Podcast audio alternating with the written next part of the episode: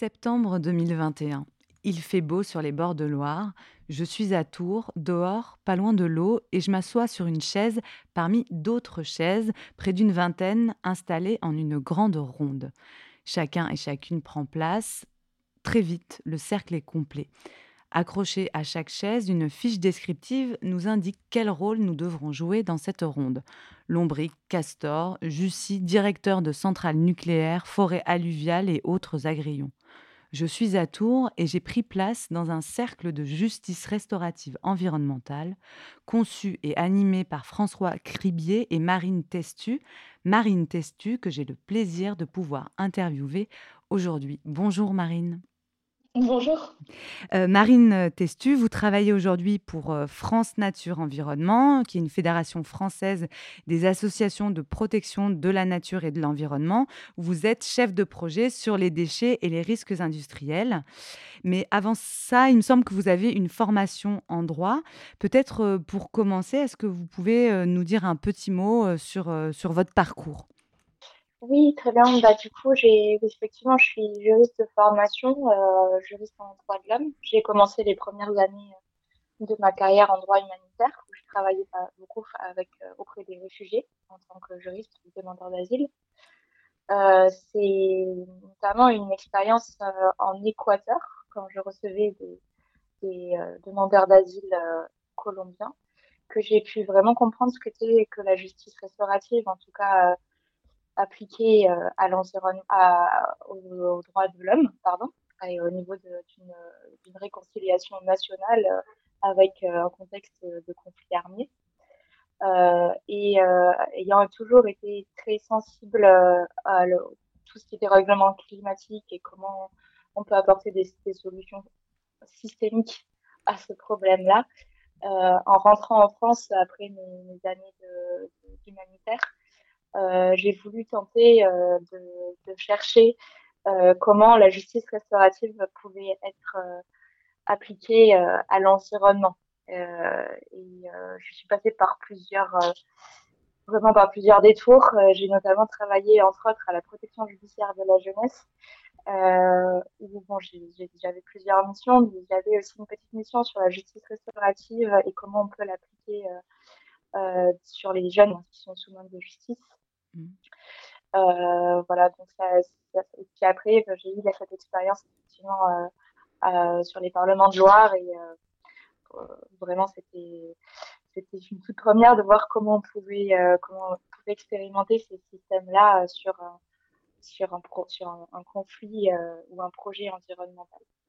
Donc oui, le, Parlement, enfin les parlements de Loire, donc c'est cette euh, expérience euh, que j'évoquais en, introduction hein, euh, en, 2021 et où quand justement je prends place moi en tant que participante hein, extérieure et, tout à fait profane tant sur le droit que sur encore plus sur la justice restaurative.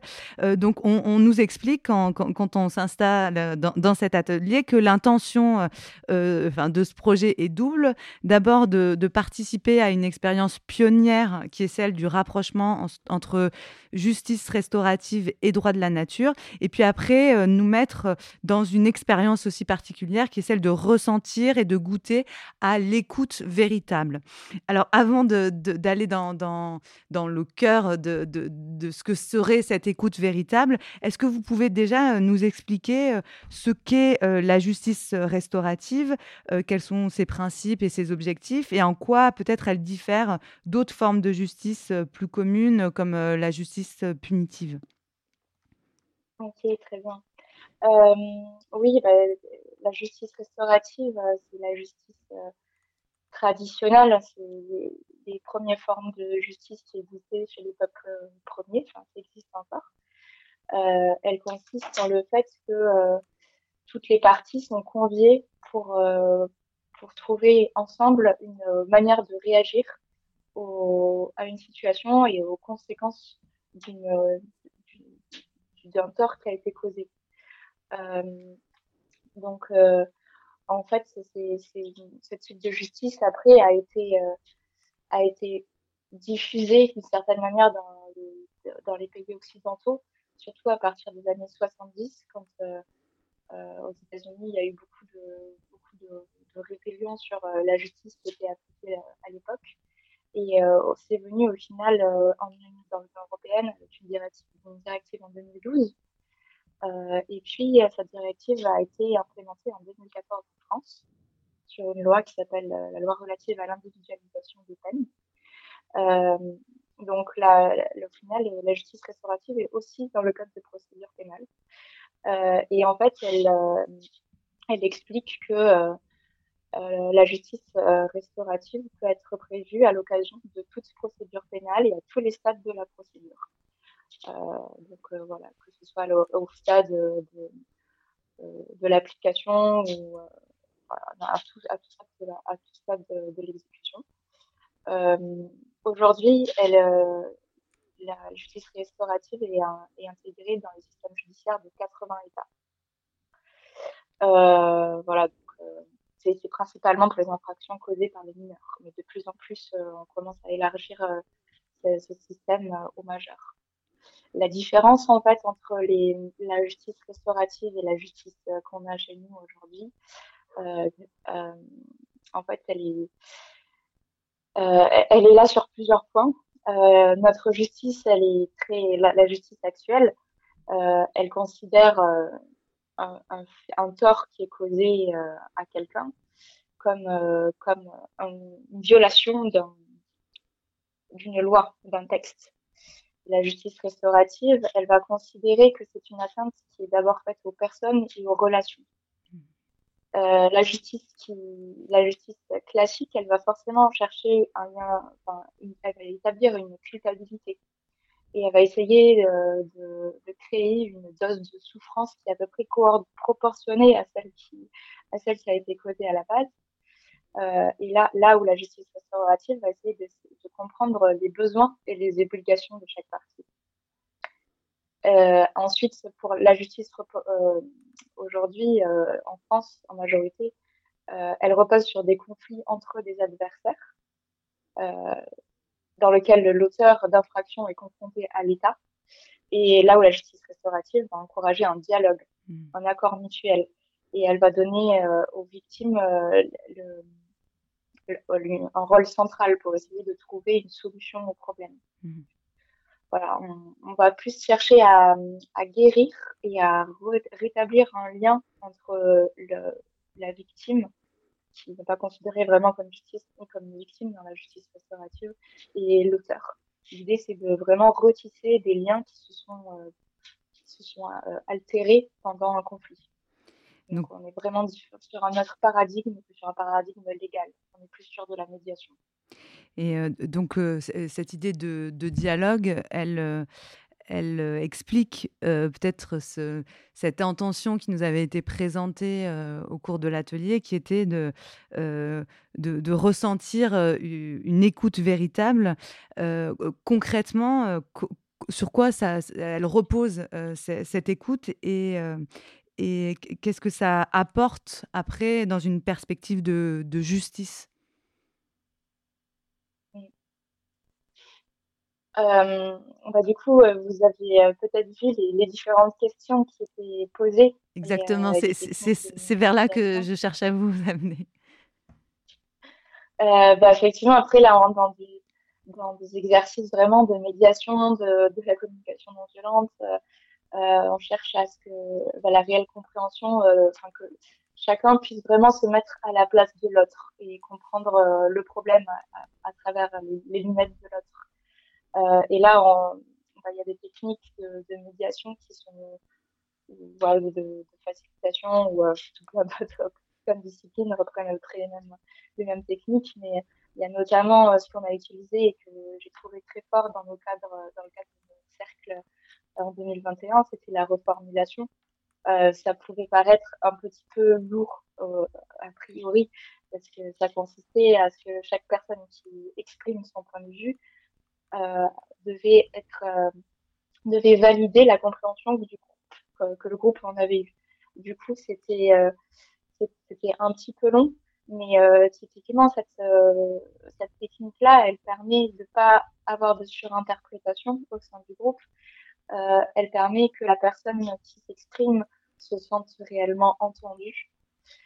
Et, on, et ça permet d'avancer dans le dialogue avec, avec des bases saines. Voilà. C'est assez long, mais on avance ensemble dans le processus. Oui, c'était le temps de l'écoute, en fait. C'était ces questions, une fois qu'on formule son point de vue, de dire euh, qu'avez-vous entendu dire, et puis après de revenir, euh, est-ce ça que vous avez voulu dire, euh, avez-vous quelque chose à ajouter? Et donc ça ça, ça, ça, se déployait comme ça dans, dans, dans, un triple, un quadruple échange, une fois qu'on avait vraiment épuisé les, les possibilités d'interprétation, en fait.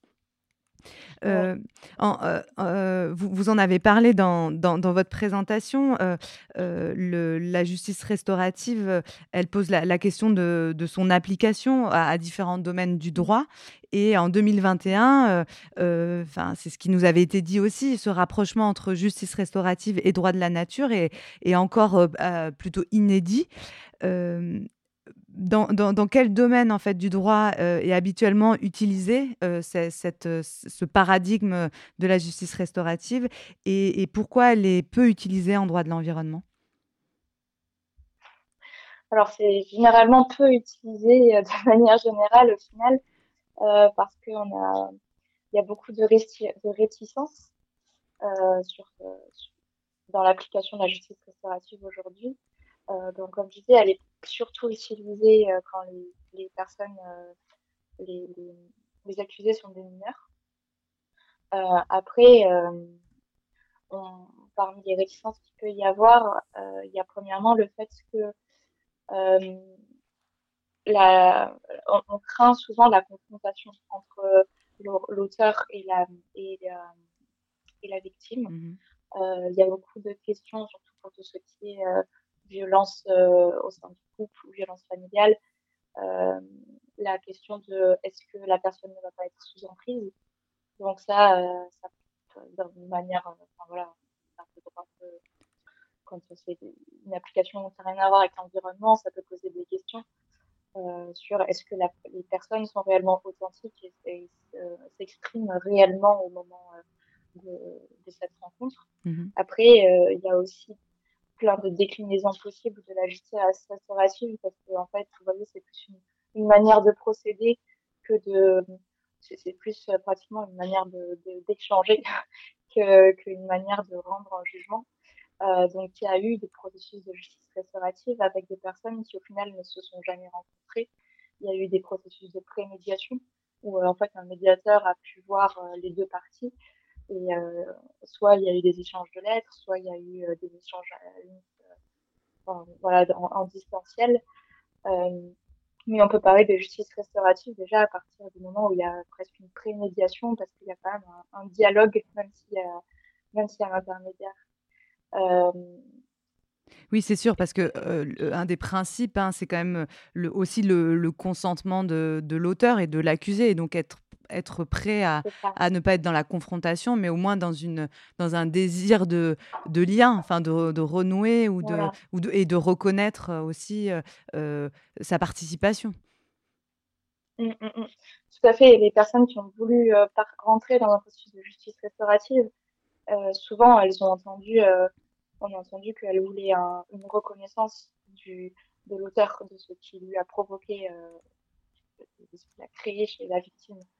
Et euh, ça, c'est souvent la cause, enfin, le moteur de, la justice restaurative, c'est juste d'entendre l'auteur dire oui, je reconnais que mm. j'ai causer cette chose. Il y a eu des très beaux films récemment sur la justice restaurative qui, voilà, qui, traitent réellement de ça. Et euh, voilà, après, sur les procédures, aujourd'hui en France, la justice restaurative, elle est appliquée de manière complètement indépendante de la justice euh, conventionnelle. Mm-hmm. Euh, en, en, parallèle, et, euh, et du coup, bah, il y, a, y, a, des procédures au niveau environnemental. Cette fois-ci, là, il y a des pays comme le Canada ou la Nouvelle-Zélande ou l'Australie qui permettent, euh, euh, quand il y a quand il y a une procédure en cours d'un dommage causé à l'environnement, l'entreprise peut avoir un, un, un, processus de justice restaurative en parallèle d'un procès pénal euh, et il est possible qu'il y ait des, des, interférences entre les deux processus. Et voilà, c'est Mais... quelque chose qui, pour lequel on est très frileux en France parce que parce que le, voilà, on a quand même aussi une conception du droit qui est très qui qui est, très, qui est à la base de la justice. Et du coup, on va parler peut-être de manière plus théorique, j'imagine, que, que en pratique, mais cette, cette idée de justice restaurative, elle repose sur l'idée d'une participation active des victimes à, au processus de justice. Euh, et dans le cadre de, conflits environnementaux, euh, les victimes, euh, c'est de la nature, enfin, en tout cas ça peut l'être. comment donner la parole à des éléments de nature qui, subissent le préjudice? Bah, Aujourd'hui, on commence à avoir pas mal de d'exemples de d'assemblées, de, représentants d'éléments de la nature que ce soit euh, par des peuples autochtones euh, qui, voilà, qui, qui, ont des croyances religieuses et qui, voilà, qui accordent le statut de divinité, mais aussi on a aussi des, des représentants de jeunes. en, en, Colombie, on a eu des jeunes qui ont représenté un fleuve. On, a, on commence à avoir des, des assemblées de personnes qui se constituent comme représentants des intérêts d'un aliment naturel. Après, euh, on ne pourra jamais représenter réellement euh, tous les intérêts euh, d'une entité naturelle, mais ça permet d'avoir une traduction aussi de cet institut naturel dans notre monde aujourd'hui trop qui, qui, a besoin de, de lois, qui a besoin de, on n'arrive plus à comprendre directement les besoins d'une rivière en, rien qu'en étant à côté d'elle. Apparemment, ça suffit pas. Mhm. Donc euh, oui, on a besoin d'avoir euh, des assemblées de naturalistes, euh, de représentants de générations futures, de voilà, de, scientifiques pour pouvoir aussi porter les intérêts de les intérêts des éléments auprès auprès des institutions et même auprès des citoyens. Et, si enfin l'objectif de, cette justice restaurative n'est pas d'établir une culpabilité, e, est-ce que ce type de cercle peut aussi servir d'instrument ou d'outil de, prévention en fait pour finalement intervenir en, amont des dommages au, au, stade des risques, des risques d'atteinte pour pour prévenir de possibles atteintes à l'environnement Est-ce que ça, c'est des choses qui, sont, qui se sont vues ou qui, qui sont envisagées dans ce type d'approche? Oui, ça se fait, ça se fait dans, dans plusieurs pays. je pense après que c'est peut-être aussi l'application qu'on peut avoir le, qui est la moins, la moins compliquée au regard de tout ce que ça peut impliquer en termes de changement sur, sur, sur nos, nos, systèmes juridiques. effectivement, aujourd'hui, on a des systèmes de consultation qui sont très, très techniciens. Enfin, personne ne va aller voir euh, le, le, projet de PLU euh, dans nos mairies. En fait. Mm. Et euh, peut-être que en fait, un, un, un, atelier ou un, un moment où toutes les, les représentants de la société les habitants seraient, seraient conviés pour euh, avoir une phase de présentation d'un projet euh, et après une phase qui est réellement une phase d'écoute des citoyens avec euh, aussi une, facilitation des paroles qui, est cadrée, comme on a pu avoir sur les cercles de la parole, bah, ça, pourrait, avoir une, en fait une vraie consultation démocratique euh, et qui permet aussi d'impliquer le, sensible mais euh, de manière, euh, d'une manière dépassionnée en fait. On va pas, la justice restaurative, c'est aussi son point fort. Elle permet de, de bipolar, enfin, de dépolariser un, un débat. Chacun passe, parle posément de, de ce qu'il ressent et, et voilà, il n'y a pas de discours enflammé euh, qui finalement bah, fait que on va pas avancer sur un sujet. Mais euh, chaque, euh, voilà, chaque, chaque personne peut peut se, peut se positionner. Et, je pense qu'avec la, enfin, des processus de justice restaurative, des processus restauratifs, on pourrait ensemble réussir à prendre plus de décisions collectivement. Et de manière plus éclairée. Et pour, pour, finir, pour clore peut-être sur vous, votre, euh, votre expérience, euh, je pense euh, aux Assemblées de Loire, mais peut-être que vous avez fait d'autres d'autres cercles de justice restaurative appliqués au droit de l'environnement, au droit de la nature plus spécifiquement. Est-ce que dans, dans l'expérience de cette facilitation, de cette animation, vous avez vu produit euh, des, des, réactions, des, des, choses peut-être surprenantes auxquelles vous vous attendiez pas et qui, et qui portent un espoir sur, sur, le sur bah, notre capacité à, bah, à construire collectivement une réparation de ce monde ou une conciliation euh, ce qui m'a le plus marqué, euh, c'est quand quelqu'un m'a dit ça fait longtemps que je ne me suis pas sentie autant écoutée. Et en sachant qu'on parlait de choses complètement fictives, euh, je ne sais plus quel rôle elle représentait, mais peut-être un castor sous un pont. Et j'ai trouvé ça fou Donc, je, je pense que l'espoir, enfin, c'est aussi d'essayer de, de nous on en revient un peu aux mêmes bases, hein, d'essayer de se comprendre, de s'écouter réellement. Et, euh, et, je pense qu'ensemble, on peut avoir une solution, même, même si c'est. Euh, je pense qu'on a des besoins, euh, des besoins en tant que personne qui, qui, qui pourraient être réalisés, qui permettraient d'aller d'aller beaucoup plus loin que ce qu'on pense aujourd'hui, rien qu'en essayant de s'écouter respectueusement. Mmh. Bah, je, vous propose qu'on finisse là-dessus, sur, euh, sur l'écoute du, du, castor sous un pont. Je trouve que c'est, une belle image. Merci euh, beaucoup, euh, Marine Testu. Merci et, et bonne journée. Merci au revoir. À vous. Bonne journée. Au revoir.